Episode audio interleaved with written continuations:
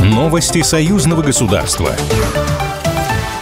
Премьер-министр Беларуси Роман Головченко прибыл в Астрахань. Сегодня на встрече с губернатором области Игорем Бабушкиным он обозначил основные моменты сотрудничества. Констатируем рост белорусского экспорта в ваш регион по итогам 2022 года, открытие э, торгово-сервисного центра здесь, в Астрахани. И это дало свой результат, в частности, поставки э, тракторов э, в регион с этого момента увеличились более чем в два раза. В программе визита главы белорусского правительства также посещение ряда предприятий и ознакомление с возможностями особой экономической зоны «Лотос».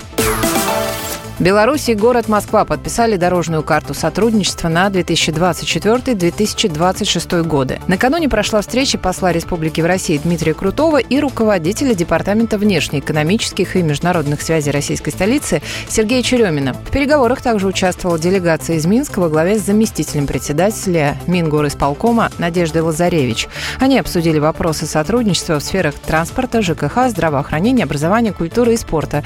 Стороны договорились и дальше обмениваться опытом по темам импортозамещения вагоностроения, цифровизации школы и оказания услуг населению. Минэкономразвития России и Министерство экономики Беларуси поддержали идею создания в Смоленске туристско-информационного центра союзного государства. Как сообщил губернатор Смоленской области Василий Анохин, на переговорах, которые прошли накануне, обсуждали состояние и перспективы сотрудничества в туристической отрасли, работы по совместному формированию и продвижению туристических маршрутов. Цель – увеличение внутреннего и въездного турпотоков в союзном государстве. Сотрудники КГБ Беларуси задержали офицера запаса, который работал на спецслужбы Украины. Его имя Николай Степанович Воропай. При нем был документ с грифом «Совершенно секретно». Он купил его для украинской разведки, сообщает телеканал «Беларусь-1». По его данным, спецслужбы Украины ждали информацию о совместных военных учениях между Беларусью и Россией, а также секретные документы, связанные с организацией договора о коллективной безопасности.